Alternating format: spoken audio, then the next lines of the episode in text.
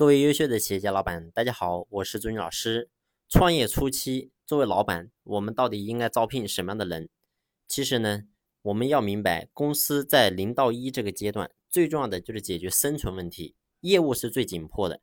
公司的组织架构，你会发现相对也是比较扁平，所以呢，不需要把大量的精力放在管理上。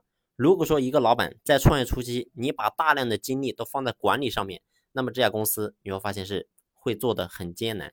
所以呢，对于创业公司来讲，我们作为老板该招聘什么的人才呢？就是要招不需要管理的人，也就是说最优秀的人。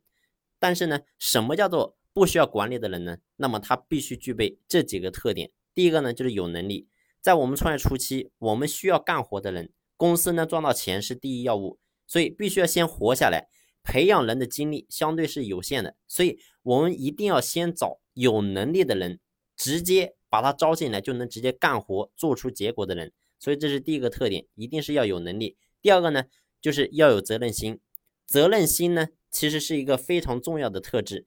你比如说，你交给他一件事，他能不能尽心尽力的做好，这个是很重要的。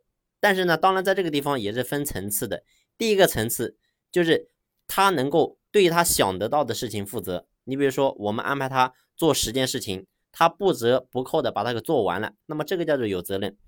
但是呢，更高层次的是我们交代了他十件事情，但是呢，他能够想到还有五件事情也要做的，他能够把这五件事情也能够做好，而且呢，把它做出来之后，能够真正的整理好、记录好，而且呢，不会给整个公司带来别的一些压力。所以你会发现，这是更高层次的责任。所以。我们很多人你会发现，工作他只能看到冰山以上的事情，但是呢，他看不到冰山脚下的事情。所以，真正有责任心的人，他一定能够看到冰山以下的事情。所以呢，这是对于一个人有没有责任心的一个考核。所以，这是第二点。第三点呢，就是这个人他有没有自驱力？什么叫做自驱力呢？就是他能不能自己知道自己要什么，这个很重要。那么我呢，基本上每一天我都会锻炼身体，跑步五公里。那么很多人呢觉得我很自律，其实在我看来呢，我能坚持的根本原因不在于自律，而是自驱力。也就是说，我自己知道我自己要什么，所以这个东西是很重要的。为什么这么讲呢？你会发现啊，如果说一件事情你是逼着自己才去做的，你会发现这个时候说白了，你是会觉得非常痛苦的。但是呢，如果说你是自己知道自己要做什么，然后你去做，那么你会发现呢，你在这个事情上你是很享受的。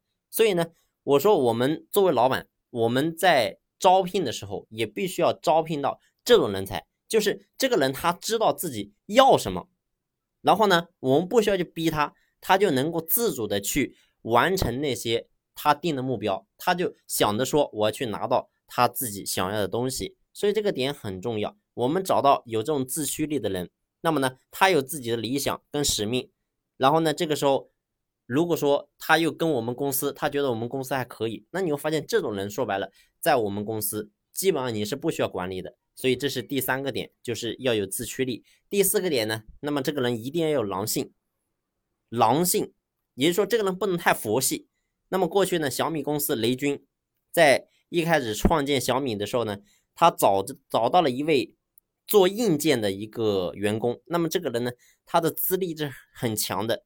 那么为了说服他加入小米，雷军呢，他一个星期跟他谈了五次，平均每次他他不是一谈就是谈十个小时，前前后后谈了三个月，一共呢谈了十七八次。最后呢，这个人终于说：“哎，我要加入你们小米。”但是呢，在最后一刻，雷军问他：“你要多少股份？”啊，这个人他的回答回答是：“我无所谓，多少都可以。”所以呢，那个一瞬间，雷军对这个人失望了，因为雷军他认为对股权不在乎的人不会有创业精神。所以，如果说一个人没有狼性，他非常佛系，他是很难成事的。一个无所追求的人，无欲无求的人，你会发现这种人说白了，他不适合去公司上班。这种人呢，说白了，可能在家里这个养养鱼可能比较适合他。所以，这是第四个点。就是这个人一定要有狼性。第五个点呢，就是要有相同的价值观。那么曾经呢，其实我也走过弯路，在好多年前呢，然后我们公司刚开始创业的时候，那个时候呢，我为了公司的这个拓展业务，然后呢招了五六个人。那么当时呢，我组建了一个团队。那么那个时候呢，我每天早上是带着他们演练，然后呢分析公司的商业模式，然后呢有什么优点啊、缺点啊，怎么样去做这个组织架构啊啊，他们学的非常快，因为我也是火力全开去教他们。六个月之后呢，他们就能够去给一些老板去解决一些比较入门的一些问题。那么当时呢，那几个人确实做的也非常好。那么他们当时呢，也是做了非常好的业绩，一年下来每个人都做了一两百万的业绩，算是可以了啊。因为那个时候我们是刚开始创业，但是呢，到了年底的时候，这几个人后面全部被我给开除了。为什么呢？因为我发现他们的核心价值观跟我的是不一样的。那么我的价值观很简单，就是为了成就更多老板，是为了帮到更多的企业。但是呢，他们最关心的不是这个，他们才不管说怎么样去客户这个老板，然后怎么样能够去轻松管理，他们不管这个，他们关心的只有一件事情：老板，这个今年年底我口袋里能不能多给我分这个十万块钱、二十万块钱？所以呢，尽管很痛苦，但是呢，我最后我还是把他们开掉了，因为呢，当一个人越优秀。但是呢，他跟公司的价值观不同的时候，越往后你会发现这种人他对公司的伤害是最大的，所以最后没办法，这种人价值观不同，必须要开除。所以呢，从以上这五个点来看，招人难不难？要选出那么多个点，然后呢，这个要去匹配这样的人，你会发现很难招。但是呢，你要记住一句话，不是你一个人难招，是每一家公司你会发现都很难招人。所以。当你觉得人才缺失的时候，你这个时候你要去问问自己，你是否在招聘这个地方有没有花足够多的时间？这个点很重要。招聘呢，其实说白了不是说一开始，哎，我们这个把公司搞起来了，招聘就交给别人去搞，不是这样的。特别是在创业初期的时候，我们作为老板，你必须要花费大量的时间精力去招聘。这个点不要陷入误区，是你必须要去花时间去招聘。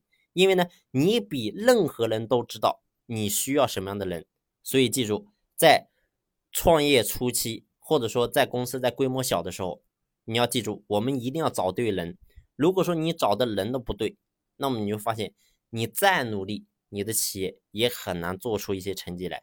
所以记住，如果说我们的人是对的，我们在管理上面就不需要花太多的精力，那么我们作为老板就有很多的时间精力。去想的说公司到底该往哪个方向走，所以这个点非常非常重要。好了，今天的分享呢就先分享到这里，感谢你的用心聆听。如果说你在经营企业的过程当中有任何的问题，你不知道怎么解决，那么呢可以随时联系朱老师，朱老师联系方式呢在专辑的简介上有介绍。这一期我们就聊到这里，谢谢，谢谢你的聆听。